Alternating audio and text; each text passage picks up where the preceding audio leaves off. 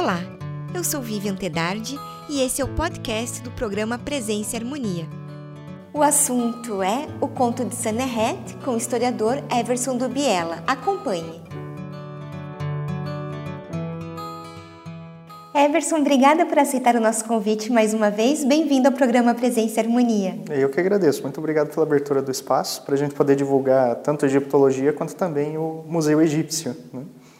Everson, então hoje a gente vai falar sobre literatura no Egito Antigo, em especial sobre o conto de Saneret. É, a gente pode entender esse conto como uma evolução de um tipo de literatura que existia no Egito Antigo, ainda né, no seu início, no Reino Antigo, que nós chamamos de autobiografias? Sim, é, na verdade o conto de Saneret, né, que é esse, eh, essa parte da literatura que nós vamos trabalhar hoje, ele trabalha realmente com uh, toda a questão da autobiografia. Né? Então, claro, para a gente poder uh, conseguir enxergar dentro do conto de Saneret esses elementos que uh, se apresentam dentro da autobiografia, nós temos que também entender o que é uma autobiografia, né? o que ela significa, quando que ela surgiu, de onde que ela vem. Né?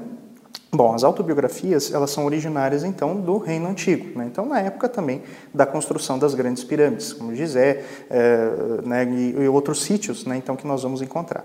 A autobiografia ela tem quatro momentos, né? então sempre uh, o primeiro momento vai trazer o nome da pessoa, vamos encontrar também as oferendas que ela possuía, os títulos e uma coisa importante que ela fez. Né? Então uma das autobiografias mais conhecidas é a autobiografia de Herk Ruff, né? mas no Museu Egípcio nós temos uma autobiografia que era de um nobre da época do início da construção das pirâmides, que é o Peinefert. Né? Então, né, nessa estela do Peinefert, que é uma estela em ladrilho que foi escavada em 1905, né? então ainda durante a expedição Harst, é, você consegue identificar então uma autobiografia que ela é bastante direta, ela é, é vamos dizer assim, é, ela é introspectiva, ela não tem uma narrativa. Né? Então, ou, ou seja, em termos literários, realmente não se trata de uma, uma parte da literatura, mas de um texto já formulado, né, onde você vai encontrar esses quatro momentos, esses quatro elementos que trazem um pouco da vida daquela pessoa que está sendo cultuada ali naquele momento. Né? Então, essa autobiografia ela era realmente colocada dentro da tumba da pessoa, fosse uma mastaba ou alguma outra forma de construção uh, de enterro, né? então, para aquela determinada pessoa. É claro que o conto de Saneret, além de trazer esses quatro elementos que estão presentes na autobiografia, também vão trazer um outro elemento, um outro tipo de texto, que são as instruções. Né? Então, na, eh, ou seja, o conto de Saneret, eh, ele é conhecido da 12ª dinastia, estamos falando do Reino Médio. Né? Só que entre o Reino Médio e o Reino Antigo, existe um período chamado de primeiro período intermediário, um período que é cheio de problemas dentro do Egito, e este período cheio de problemas faz com que a literatura acabe aflorando. Até então existia apenas textos administrativos, textos que eram também eh, de autobiografia e o texto das pirâmides. Né?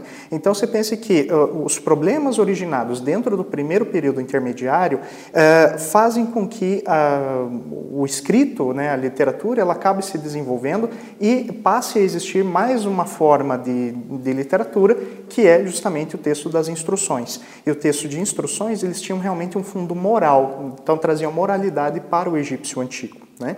Então, você tem no conto de Seneret uh, elementos que vão ser relacionados à autobiografia e, ao mesmo tempo, às instruções. Né? Bom, no conto de Seneret, né, então para a gente poder entender ele, é, ele já vai trazer uma narrativa, uma narrativa que é bem diferente dessas, desses outros tipos de textos que nós temos. Né? E por isso que ele é tido como o primeiro texto de realmente uma literatura, né? então com uma, com uma narrativa, com uma história que acaba sendo desenvolvida, que vai trazer também ações, que vai trazer uh, uh, diálogos, né? então muito bem elaborados por parte dos egípcios antigos, né? e que datam aí do Reino Médio, como eu disse, 12ª dinastia. Né?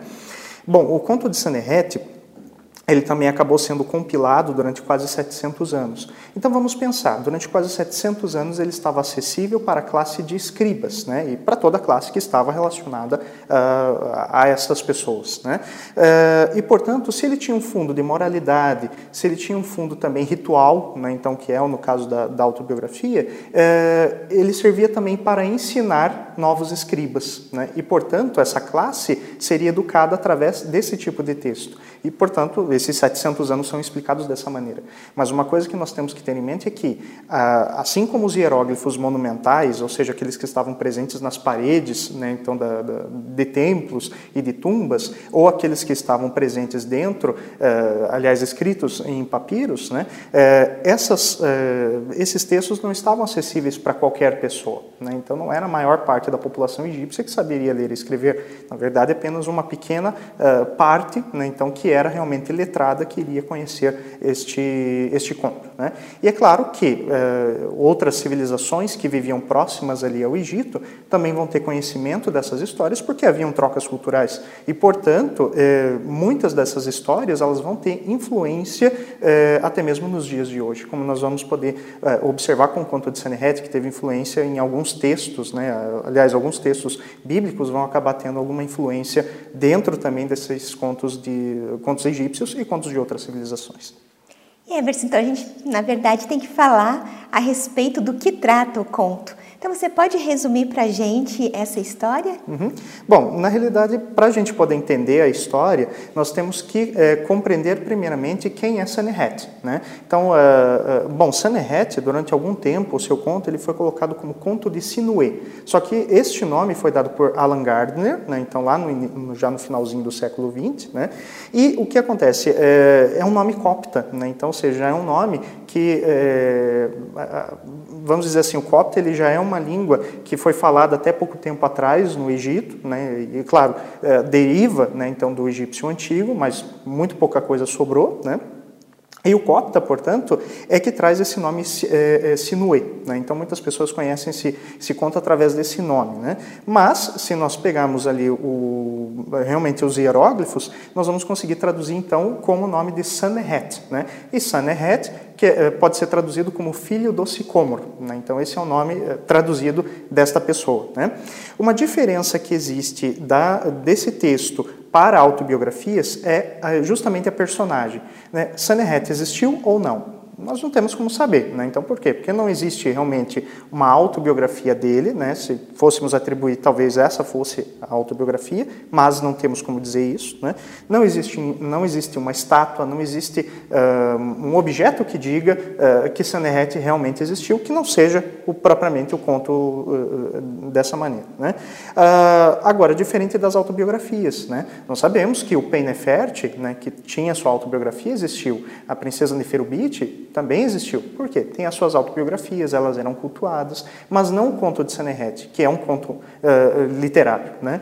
Então nós não sabemos se Sanherret existiu, diferente das personagens que vão aparecer dentro desse, desse conto, que é, por exemplo, o rei Amenemhat I, né? então, que também foi o primeiro rei da 12ª dinastia, Senusret I, que era seu filho, uh, Neferte, que era esposa de Senusret I, né? o príncipe Amunenche, que era da terra de, de Né? então seja da terra uh, de uma terra estrangeira, né? Uh, ou seja, de Retenu, sabe? Então existem essas pessoas, né? são personagens históricas e por isso se debate tanto se Sanherret realmente teria existido ou não. Né? Mas como não há nenhuma informação adicional ao texto, então se coloca que Sanherret seja uma personagem puramente literária, que não, não tivesse existido. É claro que, além dessa, de, de todos esses eh, elementos, nós temos que procurar entender também que o egípcio ele tinha uma, tra uma tradição oral muito forte. Né? Então, essa tradição oral é que vai eh, originar, por exemplo, os textos das pirâmides, vai originar, talvez, uh, os hinos, vai originar vários elementos realmente escritos. Né? Então, a tradição oral pode ser que a história de Sanherret tenha sido originada na tradição oral e depois tenha sido. Uh, adaptada para ser colocada numa forma escrita. Né? Bom, então no conto de Sanherret eh, se começa primeiro eh, apresentando a personagem. Né? Então ele fala o seguinte, né? Eh, fala dos cargos que Sanherret possuía, tal como numa biografia, né? autobiografia. Eh, vai apresentar também eh, a quem ele servia, né? no caso ele, ele era um Shemessu, que protegia a princesa Neferte. Né? Então, como eu disse, Neferte é a esposa de Senusret I. Né? E Shemessu é, na verdade, o cargo de um é, podemos dizer assim, de um guerreiro de elite. Né? Então, nós podemos entender ele como um guarda-costas da, da princesa. Né? Em seguida, ele fala o que ele estava fazendo, em primeiro lugar. Né? É, ele diz que ele estava numa missão ali na região da Líbia, portanto, a oeste do delta do, do Nilo, e ele estava numa batalha contra um povo chamado Tigemeru. Né? E, é, basicamente, numa missão. E quem estava liderando essa expedição era o príncipe Senusret, né, que viria a ser o rei Senusret I. Né.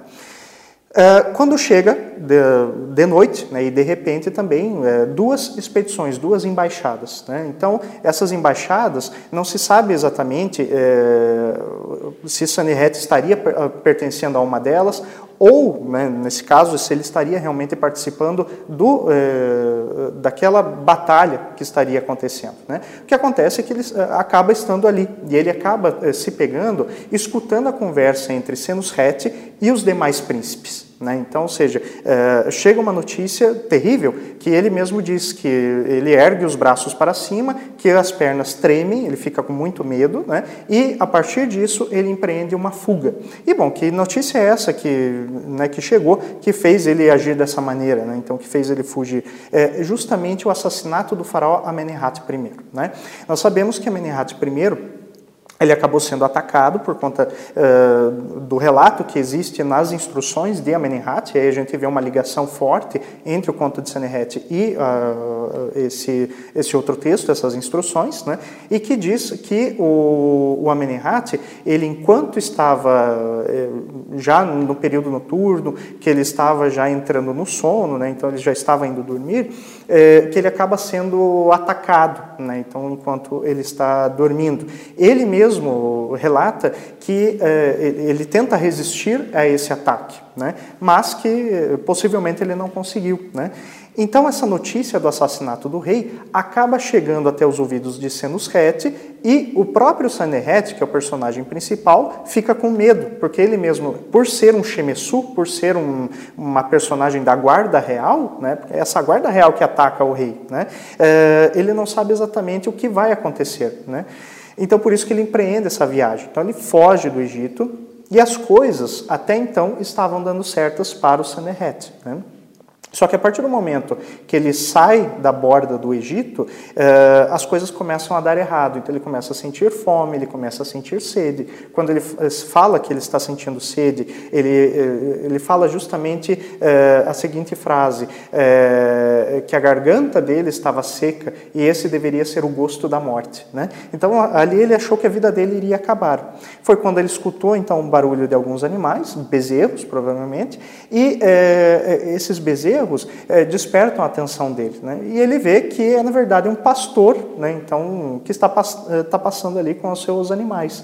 E esse pastor ele acaba é, reconhecendo o Seneret. Né? E por quê? Porque ele é chefe de uma tribo. Né? Então, uma tribo asiática que vivia ali naquela região. A partir disso, ele recebe água, ele recebe comida, recebe roupas, né? ele é reconhecido, né? então, é, por, por ser um Shemessu, né? Então ele deveria acompanhar realmente é, a princesa ou o príncipe, né, então diversas missões, e por isso ele devia ser realmente bastante conhecido. Né. É, bom, a partir disso ele começa a empreender a sua segunda parte da viagem, que vai terminar em Biblos, né, então que é uma cidade realmente que os egípcios fazem muita referência, tanto nas mitologias como em outras histórias também. Né.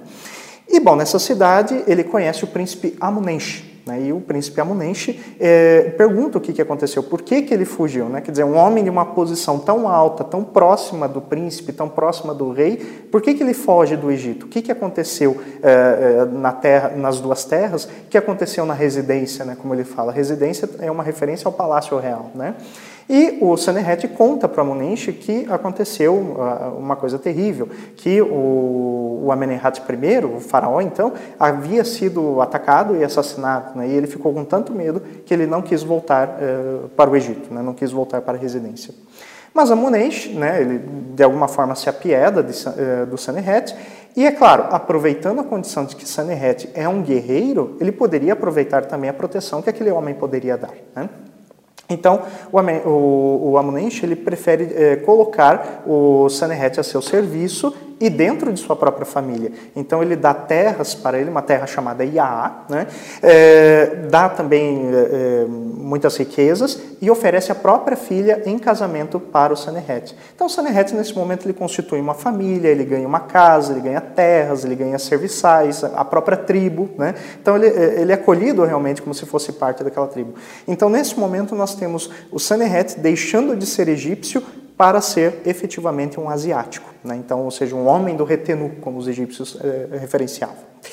Bom, nesse momento, né, nós vamos encontrar que o, o ele vai, é, vamos dizer assim, ele vai é, fazer uma descrição da terra que ele está ocupando, a terra de Iaá. Né?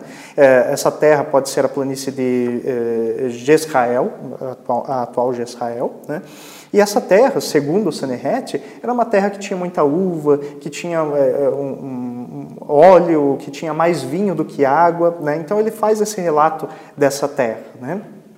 E bom, o que, que vai acontecer? Após anos morando então nessa terra, né, uh, certa vez chega um homem forte do Retenu. Né? O que, que esse homem forte do Retenu? É outro guerreiro. Né? E esse outro guerreiro, ao que parece, ele havia conquistado as várias outras tribos, ou a maioria deles, ou uma parte, né? e portanto era um homem muito temido. Né? Quando ele chega até o Sanerete, ele exige que Sanerete lute com ele. Então, ou seja, acaba colocando ele para uma, realmente um duelo. Né? E bom, parece que eles acabam se preparando ao longo de duas noites, né? lembrando que o egípcio ele conta o tempo como noites, não como dias, né? então ele se prepara durante duas noites, né? e é, ao chegar o dia, ele também relata o momento da batalha, né? então em que o homem forte de Retenu lançou a, as suas lanças, é, mandou as suas flechas, mas nenhuma delas atingiu Sanherret. Né? Então esse homem forte do Retenu parte para o ataque corpo a corpo, corpo, né? e é onde o Sanherret consegue se desviar e de alguma maneira consegue matar o homem forte de Retenu. E, é, e ele inclusive fala como ele faz isso, né? então através de uma flecha que é enfiada na garganta do homem forte de Retenu. Né? É, aqui nós vemos um paralelo muito importante com a Bíblia. Né? Então quando a gente fala da história de Davi e Golias, né? o que, que o da... quem é o Davi? Né? O Davi é um homem pequeno, né? é um homem uh, que realmente não tem porte de um, de um guerreiro. Né? Uh, e o que acontece? Quando, como que o Davi faz para vencer né, o, o Golias? Ele lança também uma arma, né? então é uma arma de projétil, né? uma pedra, né? que vai acertar então o Golias e o Golias assim morre. Né? Então nós vemos aí que talvez essa história do Davi e Golias tenha esse pequeno paralelo, né, então junto à história do, uh, do Seneret enfrentando o homem forte de Retenu. Né? Então isso é muito importante. Uh, após essa batalha, Sanherret então ele acaba agradecendo ao deus Montu, o deus egípcio da guerra, né? E então ele começa a sentir uma saudade enorme do Egito, né? Ele começa a sentir saudades de casa, né? E uh, ele pede para um Deus, um Deus desconhecido que nem mesmo ele sabe quem é, né, uh, para que o mande de volta para casa. Né? Então ele fala isso no texto, né? Ó Deus que me mandou para uh, fora do, do Egito, né? por favor se uh, apiede e me mande de volta. Né? Então é isso que acontece. Ele pede, né, então, a esse Deus desconhecido que ele possa ser enviado novamente para o Egito. E de alguma maneira a história ficou tão conhecida dessa batalha, ficou tão famosa é, que chega aos ouvidos do rei egípcio. Nesse momento, Senusret I, aquele príncipe, né, então que o, o também é, acabou acompanhando em determinado momento, né? Bom, o Senusret, portanto, manda uma carta para o, o protagonista, né, perguntando por que, que você fugiu do Egito sendo que você não fez nada. E realmente, Senusret não tinha feito nada, né, não, não, tinha nenhum problema em relação a ele. Né? E o Senusret responde para o rei, né, eu fiquei com tanto medo que eu não sabia o que, que iria acontecer. Então, é, eu fui movido por ação de um Deus que me mandou para fora do Egito. Então, depois de uma certa troca de cartas entre os dois, Sanherret ele recebe a ordem do rei egípcio: volte para casa, pensa no teu enterro. Né? Para o egípcio antigo, o enterro era muito importante. Né?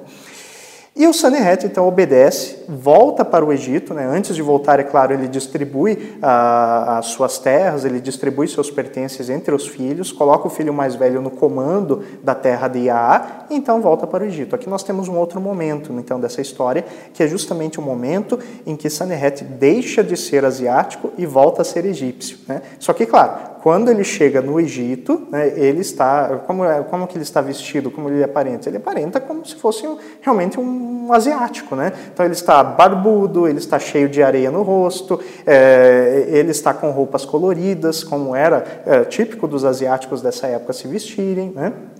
Então ele está é, é, caracterizado dessa maneira. Tanto que quando ele chega no palácio, em Ititawi, né, que é a, a moderna Elist, né, uh, duvidam que ele seja realmente Sanherret, duvidam que ele fosse aquele Shemesu que uh, tantos anos atrás tinha servido a, a princesa Nefert, né, então que era esposa do, do, do atual rei. Né. E a, ao duvidar, né, o Sanherret ele acaba tendo a própria defesa do rei nesse momento. O rei fala, é ele mesmo, ele confirma isso. Né? E, portanto, nós temos o reconhecimento, né, então, por parte do rei em relação ao Sanherret. Então, o recebe uma casa, né, ele recebe também uma tumba para ele poder se preparar para outro mundo, visto que, portanto, ele já deveria estar velho nessa época. Né? E ele é levado, então, para essa casa para que ele pudesse tomar banho, trocar as roupas e ser barbeado. Quando ele volta na presença, então, do, do rei, né, ele já é um verdadeiro egípcio. Né? Então, nós temos aí esse momento de renascimento de Sanherret como se fosse realmente esse, esse egípcio. Né? Bom, e é claro, o rei volta a perguntar para ele o que, que aconteceu, né, porque ele tinha realmente saído do Egito, e o Senherret ele toma certo cuidado com suas palavras, né, porque ele tinha uma temerosidade em relação ao Deus, ele não queria despertar a fúria do Deus, né, é, mas ele não precisava ter esse medo. Né, mas o que, que essa história ela procura ensinar também para o, o, egípcio, esse ponto da história especificamente, é, a parte da sabedoria real, né? Então, ou seja, essa sabedoria de que o rei pode perdoar que ele é piedoso. Né? Então, isso que é muito interessante da gente perceber. Então, o que, que vai acontecer? O Sanherret, ele, eh, ele fica na presença do rei e da rainha, né? ele é aceito novamente dentro da sociedade egípcia, e volta para casa, onde ele acaba realmente morrendo. Né? Então, se a gente for resumir essa história, né? então é, dá para resumir dessa maneira. Então, é, é, ou seja, o primeiro momento que ele é um egípcio, um Shemesu, uma pessoa da guarda real de alta confiança, né? o momento que ele foge e tem a sua primeira morte como egípcio para se transformar num asiático, depois a morte como asiático para se eh, voltar ao Egito. E aquele princípio de renascimento que é muito importante para os egípcios antigos também, aquela renovação, aquele renascimento. Bom, tem uma parte da história que, na verdade, a história começa com o assassinato de um faraó. É, a gente tem outros relatos ou outros momentos da história egípcia onde isso acontece, né? Uhum. E como que os egípcios analisavam esse fato do assassinato de um faraó? Uhum. Bom, muito bem. Se a gente pegar o assassinato do faraó Amenemhat I, né, nós vamos ver que é, esse assassinato, ele praticamente ele despertou um medo enorme, né, então na, na, na figura de Sanherret, né? Por quê? Quando nós pegamos a figura do rei, né, é, o rei egípcio ele é quem na Terra? Ele não é uma pessoa, ele é um deus, né? E portanto você assassinar um deus é uma coisa inconcebível para o, para o egípcio antigo. Né?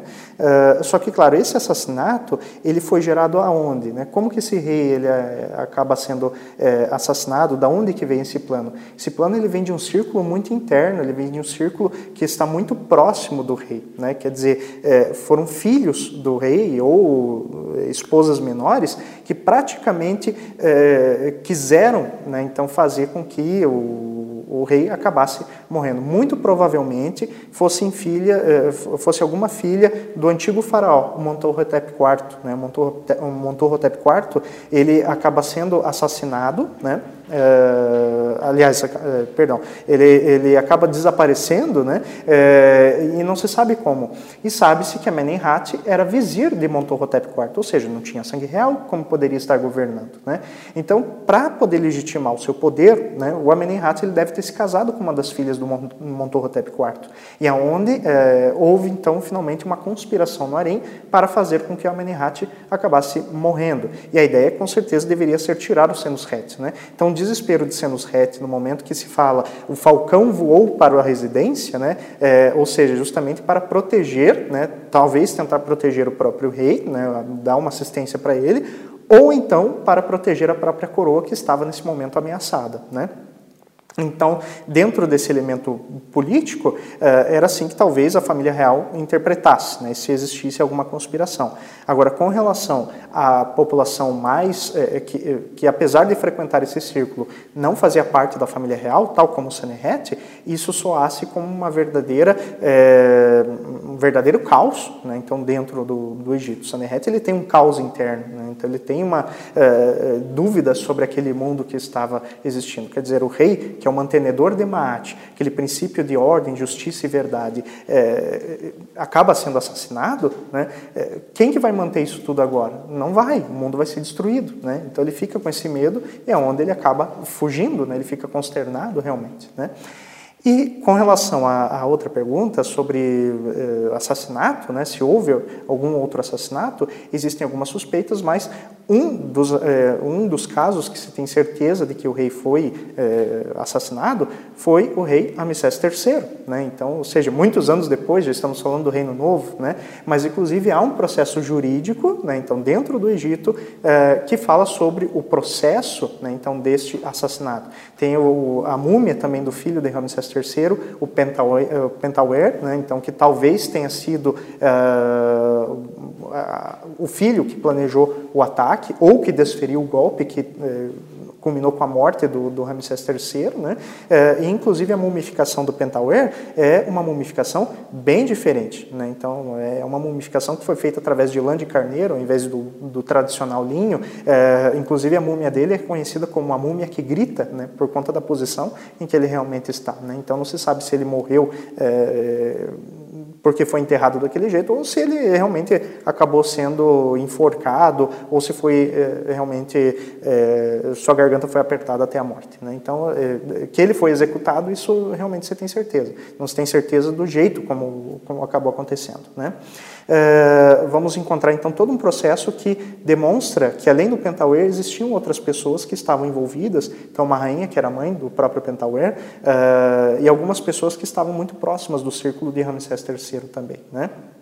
Só que, claro, é, a múmia de Ramsés III, ela já apresenta o, o elemento do, do assassinato, que é um, um corte na, na, garganta dele, né? que inclusive o Dr. Zahir Hawass acabou estudando, né? então, é, no projeto de múmias, né? então, que ele acabou fazendo, né? É, ele acaba estudando e identificou que na abertura né, existia um pequeno olho de Horus, né? então, para poder proteger aquele, aquele ferimento, para que o rei não, não sofresse lá no outro mundo. Né? Muito possivelmente tenha sido isso. E se rapidamente, se você fosse resumir, qual é a importância do conto de Saneret para que a gente possa conhecer a cultura do Egito Antigo? Uhum. Bom, na verdade, assim, nós temos a ideia do, dos egípcios que é em relação, por exemplo, ao mundo uh, do leste e o mundo do oeste. Né? Então, no mundo do leste, é o mundo dos vivos. Né? Quer dizer, uh, quando o egípcio pensava no enterro, quando o egípcio pensava no, eh, realmente em ir para o outro mundo, uh, ele estava pensando em ir para o oeste. Né? É, ou seja, no oeste o sol se põe, no oeste os deuses é, estão morando lá. Né? E, portanto, as pessoas que morrem têm que ir para o oeste também. Né? Então, o oeste é um local muito importante. Né?